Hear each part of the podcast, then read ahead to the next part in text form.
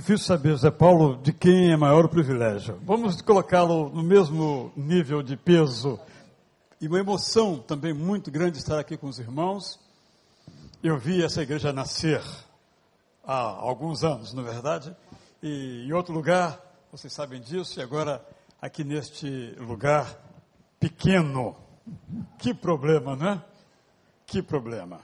É como o ser técnico do Botafogo. O banco é tão bom quanto os titulares. Eu estou falando dos anos 60. Vocês, quem viu não conhece a história dos 60. Eu estou falando não de hoje. E Deus me deu de fato.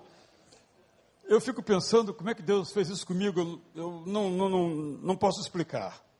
Mas Ele me deu esse privilégio de anotar com estudos devocionais, com meditações, esta Bíblia, Bíblia Sagrada Bom Dia, publicado então, como já foi dito, pela nossa Sociedade Bíblica do Brasil, que está aqui então representada pelo seu diretor regional, pastor Assir de Jerome, a quem eu convido então aqui para umas breves palavras. Ele é músico na igreja dele.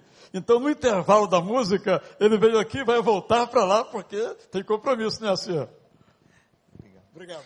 Obrigado, pastor. A alegria também é grande estar aqui com os irmãos. Bom dia, que a graça e a paz do Senhor Jesus estejam com vocês.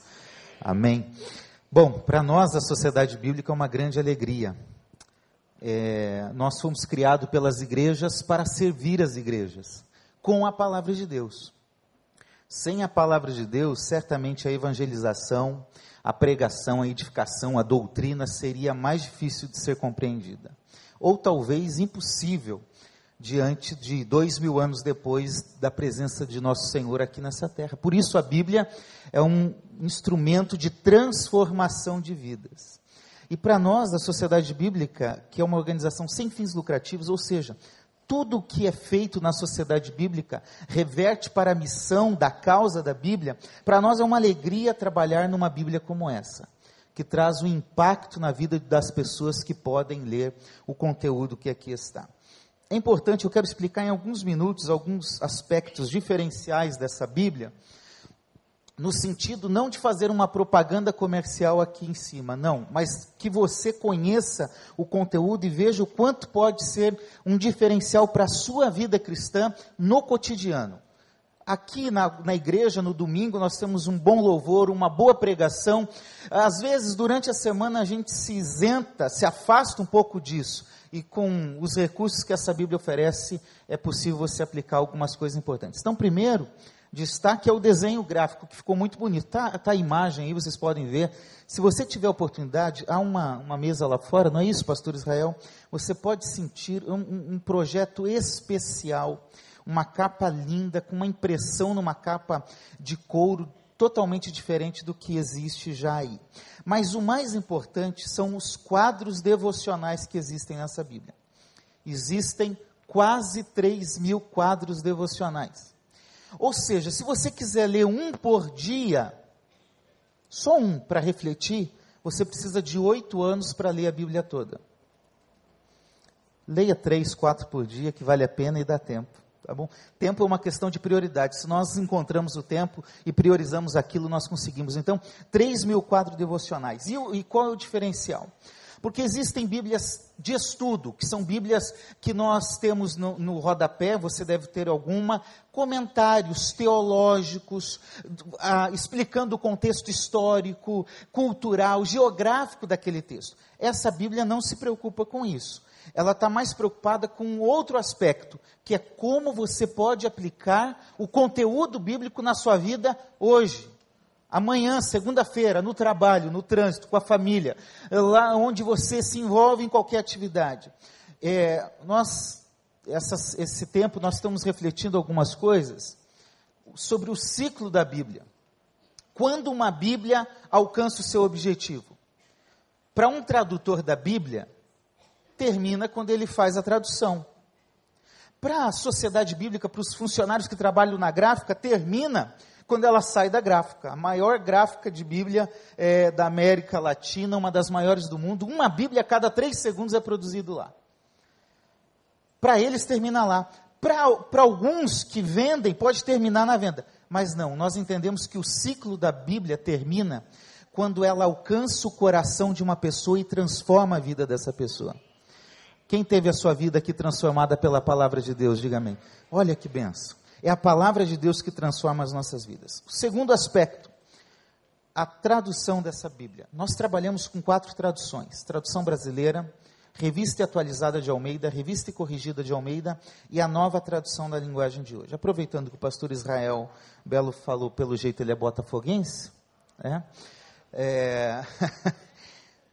a nova tradução da linguagem de hoje é, quem aqui já viu alguém falar assim, eu li a Bíblia e não entendi?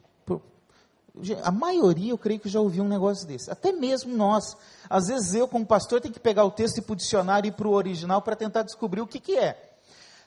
Eu vou falar para vocês que a nova tradução na linguagem de hoje, até flamenguista entende quando lê. Todo mundo entende. Você vai entender de forma fácil ah, algumas traduções da Bíblia usam uma tradução formal. Pega lá o original hebraico, grego, substantivo por substantivo, verbo por verbo e assim por diante. E mantém a estrutura gramatical do original. Está mais preocupado com a estrutura do original para trazer para os dias de hoje do que com a mensagem em si. Eu rapidamente um exemplo, Amós 4,6, Almeida diz, por isso mesmo vos deixei de dentes limpos. É Deus falando, na tradução de Almeida. O que, que é dentes limpos? Deus não era dentista. Por isso, nova tradução na linguagem de hoje, por isso mesmo permiti que, que vocês passassem fome. Então você vai ler a tradução da Bíblia e vai entender o que vai ler, inclusive os flamenguistas. Quase terminando, introdução a cada livro da Bíblia. Normalmente as Bíblias temáticas e de estudo têm uma introdução. Essa dá um destaque especial porque ela fala o que é aquele livro, qual é a história, qual é o contexto daquele livro. Num segundo momento, quais são os fatos importantes daquele livro e quais são os ensinamentos que podem ser aplicados à nossa vida, no cotidiano. Você vai entender o que Levítico tem a falar para você dia após dia. Que desafio! E você vai conseguir entender isso. Além disso, os últimos recursos são concordância temática. Alguns temas importantes da Bíblia, principalmente do Novo Testamento, estão separados em, em, em ordem para que você possa aprofundar o assunto. Vocabulário de palavras difíceis. Onde encontrar ajuda na Bíblia para quem está triste, para quem precisa de Jesus. Ah, sabe aquelas questões da vida que nós precisamos respostas? Há uma, um, várias páginas ao final da Bíblia que traz esse recurso datas especiais para ser comemoradas. Você vai encontrar também, e finalmente, o que a palavra de Deus diz sobre o perdão de Deus, algo tão necessário para todos nós. É uma Bíblia especial, um projeto especial feito. O autor está aqui, vai pregar, a igreja já conhece, é uma benção, é uma referência no mundo cristão e tem sido uma benção para nós trabalhar em parceria com o pastor Israel. E logo, logo vem mais duas por aí. Que Deus abençoe vocês. Obrigado, Assir. Obrigado, José Paulo, todos os participantes aqui da direção deste culto. Eu quero falar hoje sobre algumas dimensões que nós encontramos muito vivas na palavra de Deus, onde temos ensinos, leis e promessas. Quero começar então lendo um salmo bastante conhecido. Imagino que quase todos aqui o saibam de cor, mas eu vou ler na nova versão, tradução na linguagem de hoje. Salmo 1. Felizes são aqueles que não se deixam levar pelos conselhos dos maus, que não seguem o exemplo dos que não querem saber de Deus e que não se juntam com os que zombam de tudo o que é sagrado. Pelo contrário, o prazer deles está na lei do Senhor, e nessa lei eles meditam dia e noite. Essas pessoas são como árvores que crescem na beira de um riacho. Elas dão frutas no tempo certo e as suas folhas não murcham. Assim também tudo que essas pessoas fazem dá certo. O mesmo não acontece com os maus. eles são como a palha que o vento leva. No dia do juízo, eles serão condenados e ficarão separados os que obedecem a Deus. Pois o Senhor dirige e abençoa a vida daqueles que lhe obedecem, porém o fim dos maus são a desgraça e a morte. E o outro texto nós o encontramos no Salmo 107, é só um versículo, o versículo 43, Salmo 107, 43. Que aqueles que são sábios pensem nessas coisas e meditem no amor de Deus, o Senhor. Nós temos uma grande dificuldade, você e eu, de lidar com duas palavras que carregam dois temas, dois caminhos, duas perspectivas, duas decisões: lei e graça. Fazemos muita confusão com isto. Exemplifico de modo quase anedótico, porém muito real, quando recentemente aqui em nossa região, uma pessoa foi presa junto com outros criminosos, e quando ele foi preso, ele disse: Deus está comigo e não permitirá que um justo vá para a cadeia.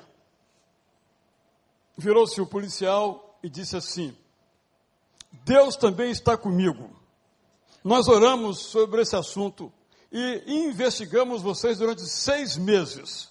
Não use o nome de Deus em vão, vocês estão presos. Claro que a gente entende quase como uma anedota, mas indicando que as pessoas, algumas acham que podem, em nome das promessas de Deus, fazer o que quiserem, porque a sua graça os vai cobrir, mesmo no crime. Nessa exemplificação aqui bastante exagerada, eu sei, mas não é falsa, é totalmente, lamentavelmente verdadeira. Se então o Antigo Testamento é lei, o Novo Testamento é graça. Mas na verdade não é bem assim.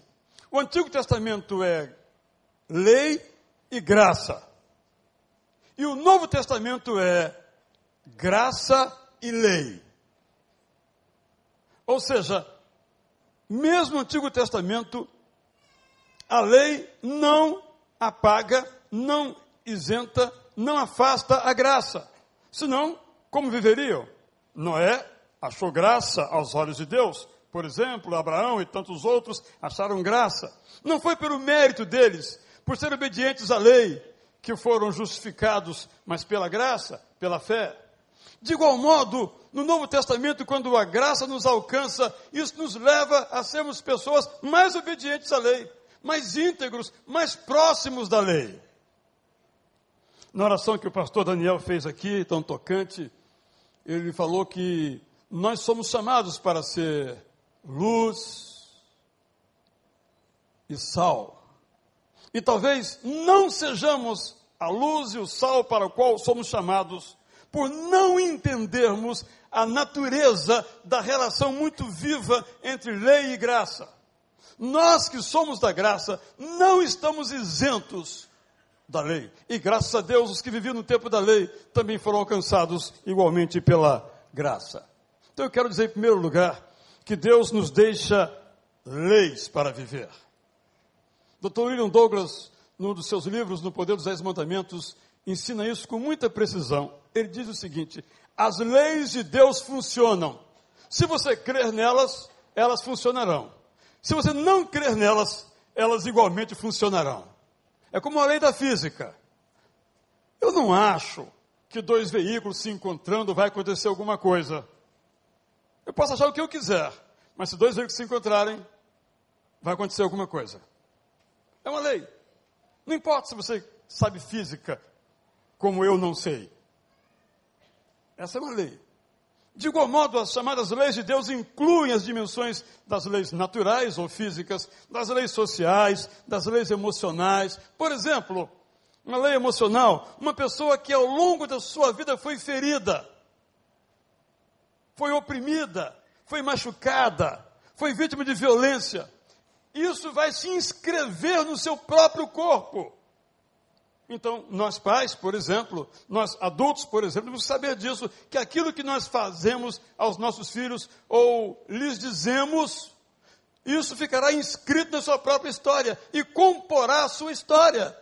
E algumas vezes nós adultos temos que fazer até terapia para nos livrarmos dessas cargas que nos foram colocadas, mentiras que escutamos ao longo da vida e acabamos acreditando. Quantas crianças não ouvem, às vezes, dos seus pais, na hora da raiva, algo assim: você não vai dar certo na vida.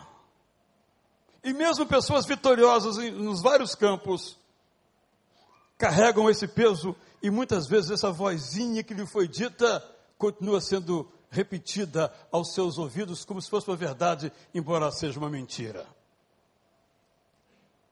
Deus nos deixa leis que funcionam, crendo nós nelas ou não, crendo nós em Deus ou não. Em segundo lugar, Deus nos deixa ensinos. Se nós, para sermos felizes, precisamos aprender a obedecer às leis, igualmente seremos felizes se nós seguirmos os ensinos de Deus. E a Bíblia, como foi já aqui relatado, é esse compêndio, este manual, este repertório, esse livro didático dos ensinos de Deus.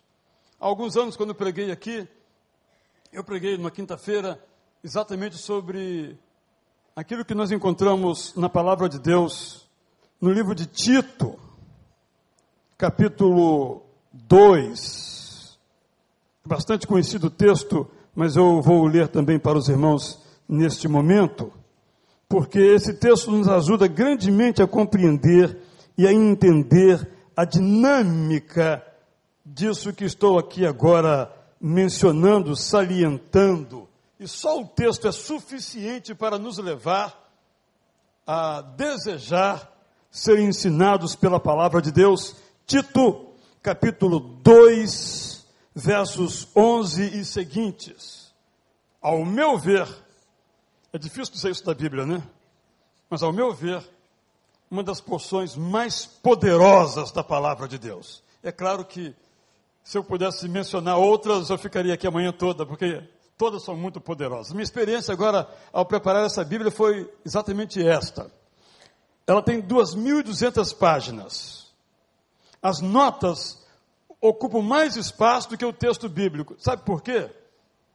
Porque eu me propus a destacar na Bíblia exatamente as leis, as promessas e os ensinos. Só isso.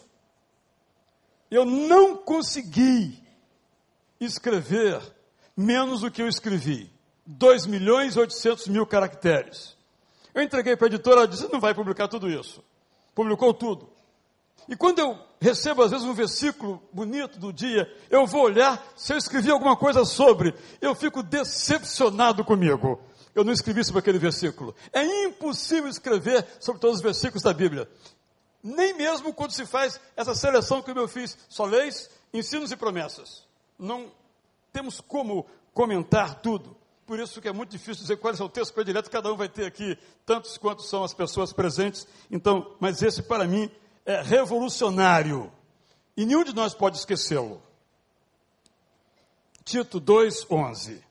Deus revelou a sua graça para dar salvação a todos. A graça, portanto, é soteriológica, ela que nos salva. Soter, salvação, salvador.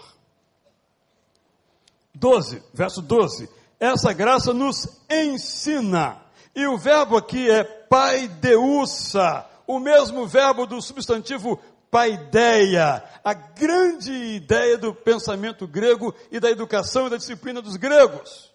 É a mesma palavra que o apóstolo Paulo usa. Assim, portanto, como um pedagogo, que é aquele que pega uma criança pela mão para ensinar, a graça nos pega pela mão para nos ensinar. A graça é pedagoga, a graça é pedagógica. Essa graça nos ensina porque sem ela, nós não podemos abandonar a descrença e as paixões mundanas. Sem ela, nós não conseguimos viver neste mundo de uma maneira prudente, correta e dedicada a Deus. Então o texto diz: essa graça nos ensina a abandonarmos a descrença e as paixões mundanas e a vivermos nesse mundo uma vida prudente, correta e dedicada a Deus.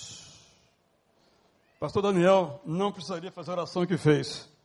Se todos nós vivêssemos de modo prudente, correto e dedicado a Deus. Enquanto ficamos esperando o dia feliz em que aparecerá a glória do nosso grande Deus e Salvador Jesus Cristo.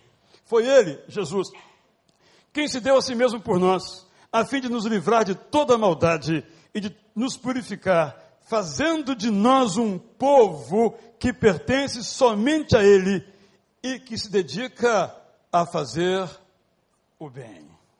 Essa é a nossa biografia.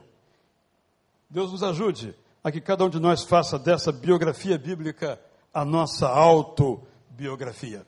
Deus, pois, nos deixa leis, Deus nos deixa ensinos, e a graça de Deus nos ensina a viver conforme esses ensinos. E em terceiro lugar, Deus nos deixa promessas. Como gostamos de dizer, Deus é um Deus de promessas. Com uma informação essencial, ele cumpre tudo aquilo que ele promete. Em 1 Reis 8,56, nós lemos essa exaltação.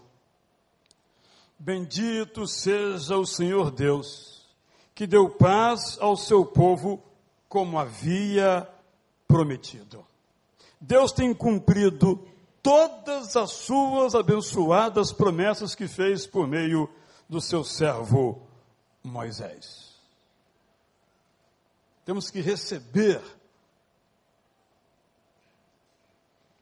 essas promessas. Se temos que obedecer às leis, se temos que aprender os ensinos quanto às promessas, nós temos que receber. Ao fazer esse estudo, eu concluí que, sobretudo, a Bíblia é um livro de promessas. Encontramos inúmeras ao longo dela. Por exemplo, Isaac recebeu a promessa de uma esposa. Moisés recebeu a promessa de que faria milagres. Josué recebeu a promessa de vitória onde quer que estivesse. Gideão recebeu a promessa de vitória numa batalha. Saul recebeu a promessa de que seria um rei competente. Maria, a mãe de Jesus, recebeu a promessa de que conceberia miraculosamente. Um dos ladrões na cruz recebeu a promessa de que estaria Jesus naquele mesmo dia no paraíso. E ainda hoje Deus nos faz promessas, promessas individuais como estas, promessas para a igreja. Mas então, precisamos aqui fazer uma breve distinção. Que, tal como a relação lei e graça, às vezes confundimos, é a distinção entre promessas condicionais e promessas incondicionais. É bom vermos nos carros a frase: Deus é fiel. Isso é algo que faz parte da natureza de Deus, do caráter de Deus. E nesse sentido, nós não somos capazes de ser fiéis a Deus. Quando nos deparamos então com as promessas de Deus na Bíblia, no Antigo e Novo Testamento, nós encontramos promessas incondicionais e promessas condicionais. Encontramos, por exemplo, que nos está prometida a presença conosco do Espírito Santo de Deus. E essa promessa é incondicional. Lembrem-se, eu estou com vocês todos os dias até o fim dos tempos. De certo modo, a mesma promessa foi feita a Josué, quando Deus lhe disse: Olha, eu não vou te deixar, eu não vou te desamparar. Mesmo que nós não queiramos, mesmo que nós não aceitemos, Deus está conosco. Quando lemos o Salmo 139, quando diz que nós podemos voar, pegar o avião, ir para um lugar mais longe, ou submarino para um lugar mais fundo. Nem lá, nesses possíveis e imagináveis lugares, Deus não está. Onde nós estivermos, Deus estará. É uma promessa incondicional. Mas se eu estiver em pecado, Deus também estará lá. Nem que seja para dizer, arrependa-se e volte. Não há possibilidade de Deus não estar conosco. Está conosco no vale da sombra da morte, não está? Quando parece que todos nos abandonaram, Deus está lá conosco. Quando a doença cruel nos toma e parece que vai nos levar e pode até nos levar, Deus também está conosco ali. É uma promessa incondicional. E Jesus disse: Olha, quando chegar o auxiliador, João 15, 26, o Espírito da verdade que vem do Pai, ele falará a respeito de mim, e sou eu quem enviará esse auxiliador a vocês da parte do Pai. Ele já cumpriu essa promessa. Atos 2 é o texto jornalístico de Lucas informando que essa promessa foi cumprida e está conosco até hoje o auxiliador, o consolador, o paráclito do Espírito Santo. É uma promessa incondicional. Graças a Deus. Também é uma promessa incondicional que Jesus vai voltar à terra. Maranata. Ele disse: Olha, João 14, 4 a 2, na casa de meu pai, na linguagem de hoje, há muitos quartos. E eu vou preparar um lugar para vocês. Se não fosse assim, eu já lhes teria dito. E depois que eu for e preparar um lugar para vocês, voltarei e os levarei comigo para que onde eu estiver, vocês estejam também. E vocês conhecem o caminho para o lugar aonde eu vou. A volta de Jesus à terra é uma promessa incondicional, que nós não podemos apressar, que nós não podemos reter, é um plano de Deus, é um projeto de Deus para levar a sua igreja, e ela vai se cumprir essa promessa, quando não sabemos, mas ela vai se cumprir. A nós cabe dizer, Maranata. Uma outra promessa incondicional é a permanência da igreja. Por meio de Jesus, Deus prometeu que os poderes de Satanás jamais destruiriam a sua igreja. Mesmo que nós, como igreja local, fracassemos, a igreja de Jesus não fracassará. Os servos podem falhar, mas o Senhor da igreja jamais haverá de falhar, falhar e ele é o cabeça da igreja. Meus irmãos, há algumas, alguns meses eu estive na Turquia, numa daquelas viagens com um grupo, e meu coração ficou muito entristecido por não haver ali sinal visível do cristianismo, onde ali Paulo viajou por milhares de quilômetros a pé. Eu fiquei ainda mais entusiasmado com o apóstolo Paulo, escrevi dois livros sobre ele. Mas depois de ter lido lá, eu disse, eu não conheço nada sobre o apóstolo Paulo. Ele viajou por esse país aqui de milhares de quilômetros a pé, fundou várias igrejas, das quais não temos mais nenhum sinal. Em Icônio, fomos então uma igrejinha, uma igrejinha católica, tão inexpressiva em termos de fé, que nem padre tem. De vez em quando aparece lá um padre de Roma para proferir uma missa. Cadê aquele grande trabalho do apóstolo Paulo? Eu fiquei aquilo muito incomodado. Aí, voltando, procurei ajuda de missões mundiais. Pastor Alexandre Peixoto, que é o gerente de missões. Alexandre, eu estive na Turquia. Aquilo doeu o meu coração, não é possível. De Israel, você não sabe. Nós temos lá muitos missionários. Não de nossa convenção, mas de convenções parceiras. Está havendo uma revolução subterrânea na Turquia. Ou seja, a igreja não morre. Apesar dos erros, às vezes nossos, dos erros do cristianismo, dos erros das igrejas locais, essa promessa, ela não depende. Ele não diz assim: olha, se vocês forem fiéis, Satanás não prosperará contra a igreja. Ele não disse isso. Disse apenas que Satanás não triunfaria. Ponto. Promessa incondicional. Graças a Deus. Mas há promessas que são condicionais. a iniciativa de Deus, demandando uma resposta de cada um de nós. O exemplo mais claro é o mandamento de honrar ou respeitar pai e mãe. Considerado o primeiro ou único mandamento com uma explícita promessa. Se você quer viver bem, ter uma vida que vale a pena, seja em termos de qualidade e quantidade, respeite seu pai e sua mãe. O texto não diz, olha, se seu pai for legal, se seu pai for bacana, se seu pai for cuidadoso, se seu pai não for violento. Não diz nada disso. Diz respeite o seu pai e sua mãe para que você viva bem. É um exemplo de promessa incondicional. Mas eu quero mencionar outras. A promessa da salvação.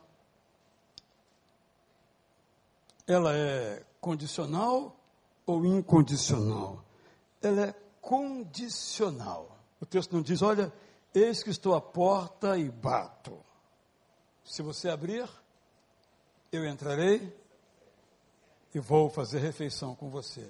Mas se você não abrir, eu continuarei batendo.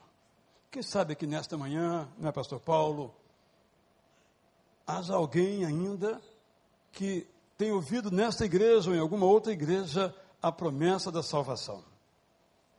Deus amou o mundo de tal maneira que entregou seu Filho único para que todo aquele que nele creia não pereça, mas tenha vida eterna. A nossa fé, nesse caso, é a nossa parte no projeto salvífico de Deus. Eu, quando era mais jovem, pensava que essa promessa era incondicional. Que Deus é tão amoroso que ele daria um jeito de salvar a todos. Mas depois eu também comecei a pensar, eu disse, como é que ele vai salvar aquele que não quer? Por exemplo, em termos bem simples, como ele vai mandar alguém para o céu que quer ir para o inferno? Uma pessoa que quer ir para o inferno no céu, o céu seria o seu inferno. Então, essa é uma promessa condicional. O convite é feito, e aqueles que aceitam recebem de graça, pela graça, completamente gratuito. É uma promessa condicional. Uma outra promessa condicional, que é a atenção do Pai às nossas orações. Jeremias 29, 12 diz: Então vocês vão me chamar e orar a mim, e eu responderei. Ou seja, a oração é algo de nossa parte, a oferta da bênção está dada. Então eu a peço. Essa é a minha parte, pedir, só isso. Deus responde às orações que nós fazemos. Às vezes perguntamos, por que, que eu vou orar se ele já sabe o que eu preciso? Porque a Bíblia nos ensina a, se nós temos necessidade, que nós peçamos. E a mesma Bíblia nos diz que Deus responde às nossas orações.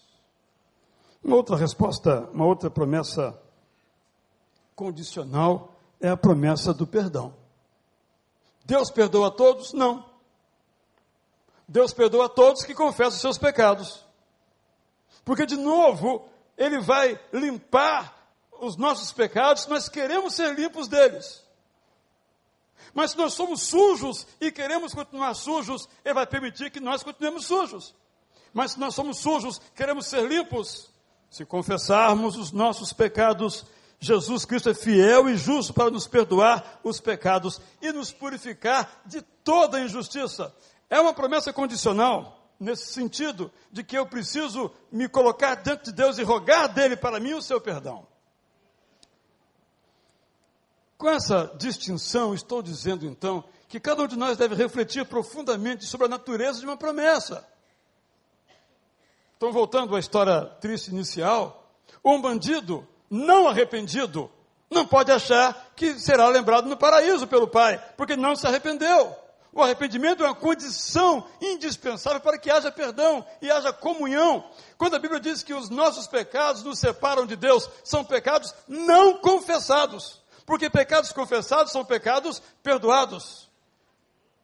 Miqueias nos diz que quando confessamos um pecado, Deus pega o nosso pecado, amarra num saco bem fechadinho e lança no mais profundo do mar, com a pedra na ponta, para que isso não volte. Nunca mais volta. É assim que Deus nos perdoa. Desde que confessemos os nossos pecados. Qual é então a nossa tarefa? Nossa primeira tarefa é conhecer as leis de Deus, conhecer as promessas de Deus, conhecer os ensinos de Deus que estão apresentados nesta palavra. Eu quero fazer uma confissão aqui aos irmãos.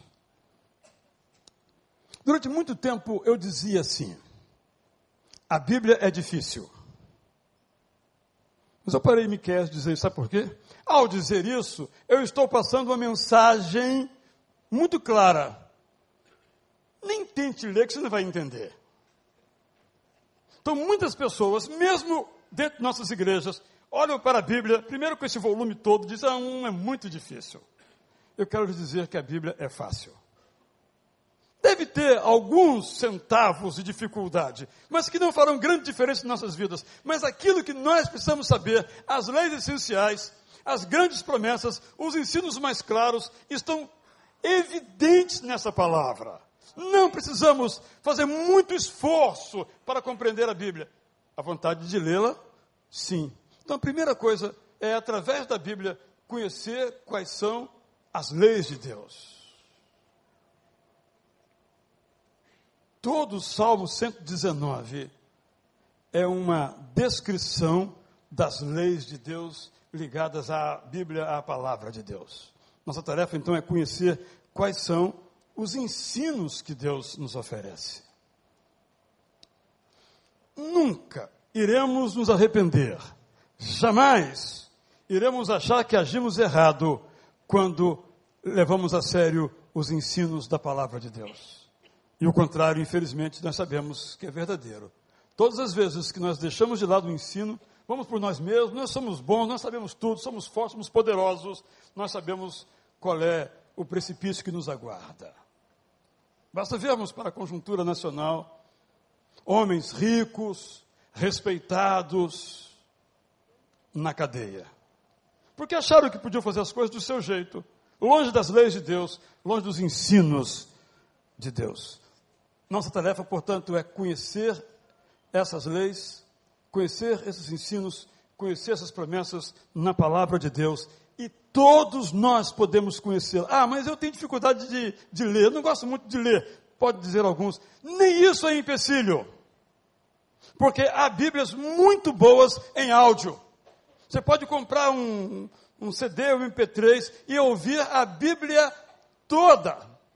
Tem de nossa igreja que, morando na Tijuca, trabalha em Itaguaí, na Casa da Moeda. Dura mais ou menos uma hora e meia essa viagem. Eu acho que nunca leu tanto a Bíblia. Simplesmente ele pega lá o seu, transformou em MP3, ele mesmo coloca ali, vai ouvindo. Ele lê o Novo Testamento todo em questões de semanas, ouvindo, só mencionando que existem essas possibilidades. Aquele que não enxerga pode ler a Bíblia na linguagem de sinais está presente pela SBB, um trabalho notável, um, um volume desse tamanho, mesmo impresso frente e verso, e agora a SBB está providenciando a Bíblia em Libras.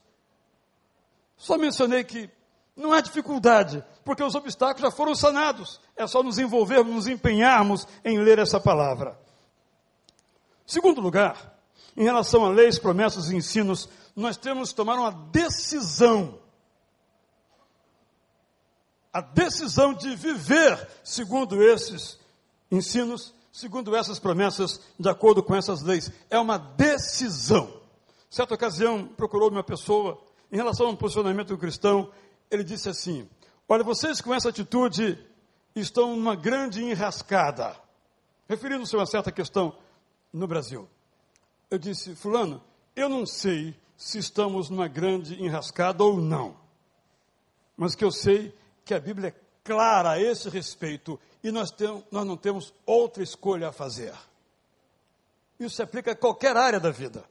A Bíblia é clara sobre as áreas mais importantes da vida. Mesmo aqueles assuntos de hoje que não eram assuntos daquela época, estão claramente apresentados na Bíblia. Nenhum de nós pode alegar ignorância do que diz a palavra de Deus. Mas o importante é a gente tomar uma decisão de viver segundo os ensinos, as leis e as promessas de Deus em Sua palavra. Você toma essa decisão no seu coração? Porque sabe, meu irmão, minha irmã, agora eu digo, não é fácil viver segundo as leis de Deus, os ensinos de Deus, as promessas de Deus, porque o mundo jaz no maligno. O mundo prefere os ensinos de Satanás, as leis de Satanás, as promessas de Satanás. Mas nós tomamos uma decisão nós vamos viver segundo as leis de Deus, mesmo que doa. Vamos praticar os ensinos de Deus para nos parecermos cada vez mais com Jesus, mesmo que fiquemos sozinhos em nossa turma, em nossa classe, em nosso escritório, em nossa escola. Nós decidimos nos apegar às promessas de Jesus, mesmo quando tudo parece que não vai se cumprir. Se cumpriu para todos, menos para nós. Não é verdade. Elas sempre se cumprem. Eu gosto sempre de citar uma frase muito bonita do pastor Mauro Israel Moreira. Ele teve um câncer, deu entrada no hospital do Inca, onde ele várias vezes estivera para visitar enfermos da sua igreja. E todos oravam por ele. Então ele disse assim: Se Deus me curar, vocês verão a glória de Deus.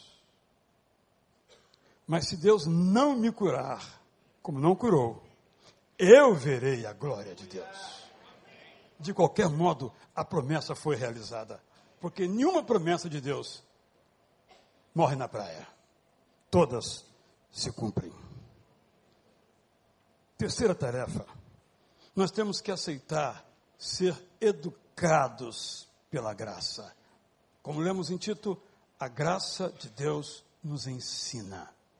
Meus irmãos e minhas irmãs, quando nós fazemos uma opção radical, profunda por Jesus Cristo, não implica que em nossa vida tudo vai mudar de repente. É um processo.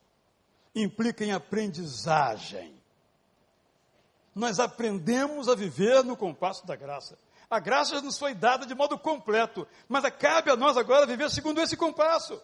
É uma aprendizagem. Temos que nos colocar na academia de Jesus, na escola de Deus, na escola bíblica, para aprender essa graça, como é que ela se manifesta e como nós somos capacitados a viver por ela. Graças a Deus, Ele nos capacita a viver segundo a sua graça.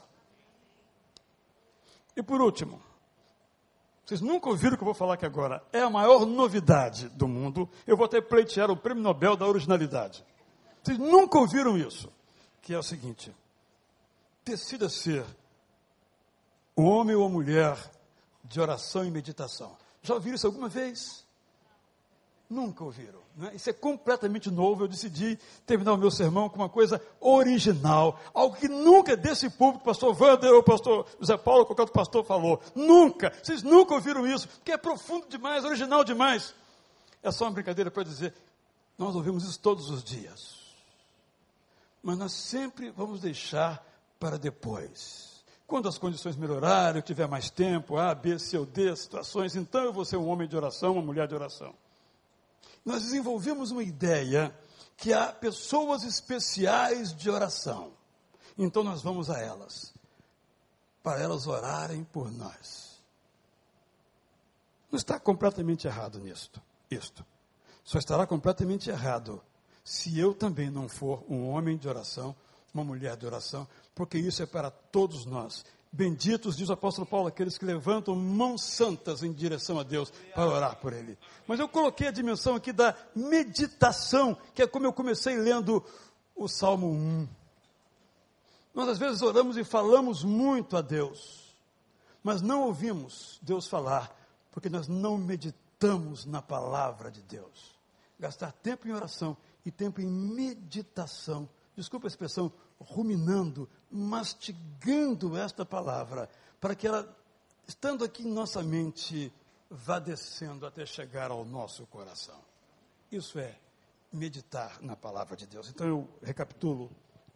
Vamos conhecer as leis, as promessas e os ensinos da Bíblia. É fácil.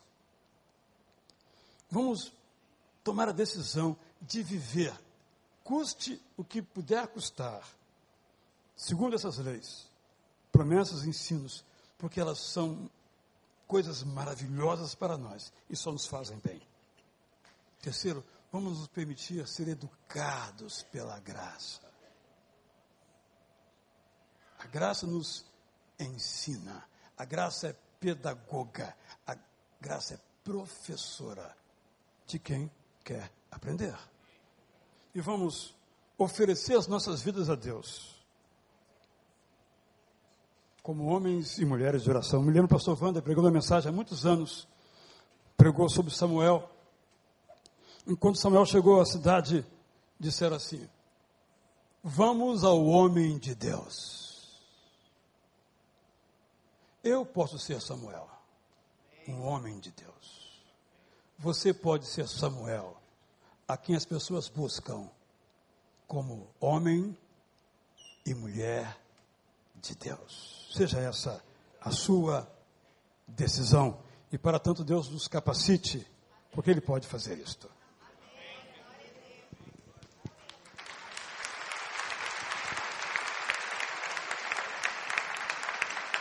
Irmãos, é impressionante o poder da palavra de Deus. Eu, particularmente, ficaria mais tempo ouvindo esse homem de Deus falar. Eu gosto muito das palavras do pastor Belo, porque são palavras simples, profundas e didáticas. Ele é um homem que sabe ensinar. E nós precisamos disso, irmãos.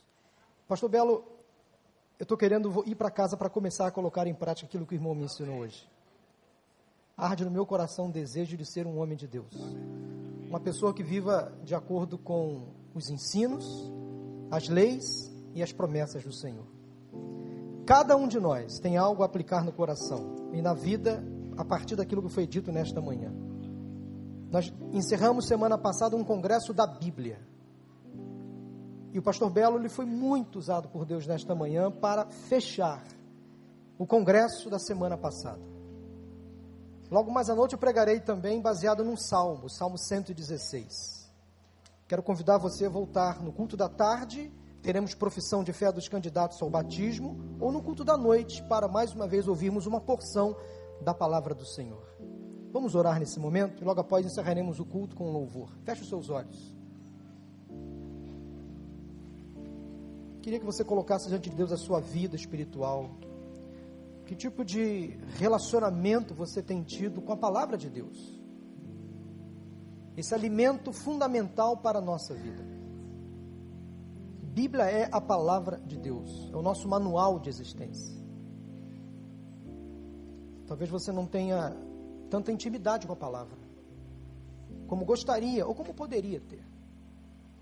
Mas comprometa-se nesta manhã, à luz daquilo que você ouviu, a partir desse momento, colocar em prática as leis, os ensinos e as promessas do Senhor. Deus prometeu a você alguma coisa? Ele vai cumprir. No tempo dele, mas ele vai cumprir. Pastor Belo teve a capacidade de falar a todas as gerações aqui. Mas me chamou a atenção quando ele falou, porque isso mexe o meu coração, Pastor Belo acerca dos filhos. É uma promessa condicional.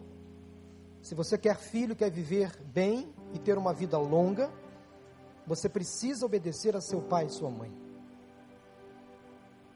E há muitas crianças hoje, adolescentes, jovens, filhos sofrendo porque não estão obedecendo aos seus pais. E Deus falou muito ao meu coração porque há crianças aqui que estão sofrendo. Eu tenho acompanhado a angústia de algumas famílias da igreja com seus filhos. Pais que estão chorando por causa de decisões erradas dos seus filhos. Essas famílias estão sofrendo. Porque filhos estão optando em desobedecer às ordens dos seus pais. E as ordens dos pais são baseadas na palavra de Deus. O que é muito pior. Porque quando qualquer um de nós desobedece, pai e mãe tem uma consequência terrena. Mas quando desobedecemos ao nosso Deus e Pai, o bom Pai, as consequências são piores, muito piores. Portanto, filho, filha, arrependa-se em nome de Jesus. Há muitos filhos fazendo seus pais sofrer por causa de decisões erradas. Honra teu pai e tua mãe, para que os seus dias sejam prolongados sobre a face da terra. Esta é uma promessa condicional. Senhor Deus, em nome de Jesus, que esta palavra que ouvimos nesta manhã seja fortemente aplicada na nossa vida, no nosso coração, nas nossas casas, nos nossos lares, no nosso relacionamento contigo. Deus, obrigado pela vida do pastor Israel Belo de Azevedo, que foi usado pelo Senhor nesta manhã para nos ensinar lições profundas. Senhor, arde no nosso coração o desejo de voltar para casa e colocar em prática aquilo que ouvimos hoje. Obrigado pela tua palavra, luz para o nosso caminho. Louvamos o teu nome, leva-nos em paz para os nossos lares, debaixo da tua graça, em nome de Jesus. Amém.